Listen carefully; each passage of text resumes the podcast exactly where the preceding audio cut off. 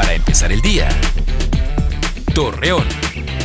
Muy buenos días, jueves 18 de noviembre le presentamos la información para empezar el día. Luis Felipe del Rivero, presidente de la Cámara Nacional de Comercio, explicó que las ventas realizadas durante los días del Buen Fin incrementaron hasta un 50% en Gómez Palacio, por lo cual indicó que se tuvo una importante derrama económica para los comercios luego de que la alcaldesa de Gómez Palacio, Marina Vitela, solicitara licencia para contender por la gubernatura de Durango por el partido Movimiento Regeneración Nacional, se espera que su petición sea aprobada en dos semanas.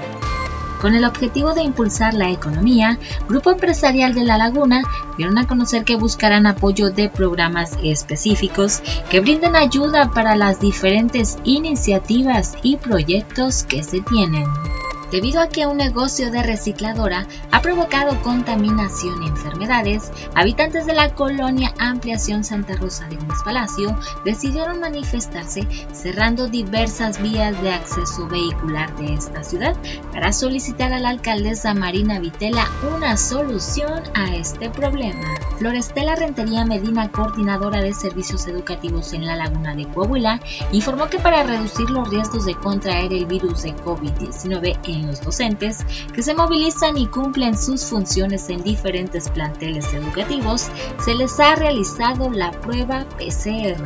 Acompáñenos con toda la información dos minutos antes de las 8 de la noche por Mega Noticias.